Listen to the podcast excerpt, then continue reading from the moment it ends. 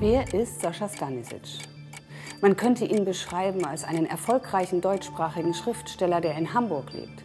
Oder als einen 1978 in Visegrad geborenen Bosnier, der mit 14 Jahren vor dem Krieg nach Deutschland floh. Er selbst geht der Frage nach der eigenen Herkunft in seinem neuen Buch in hinreißend geschriebenen Miniaturerzählungen nach. Herkunft.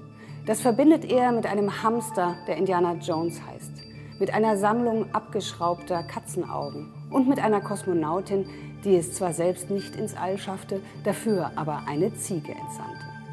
Sascha Stanisic erzählt erinnernd, erfindend und beschreibungsgenau. So auch über das UEFA-Cup-Spiel zwischen Roter Stern und Bayern München 1991. Dieser unbeschreibliche Triumph der Belgrader, der in einen unbeschreiblichen Krieg mündete.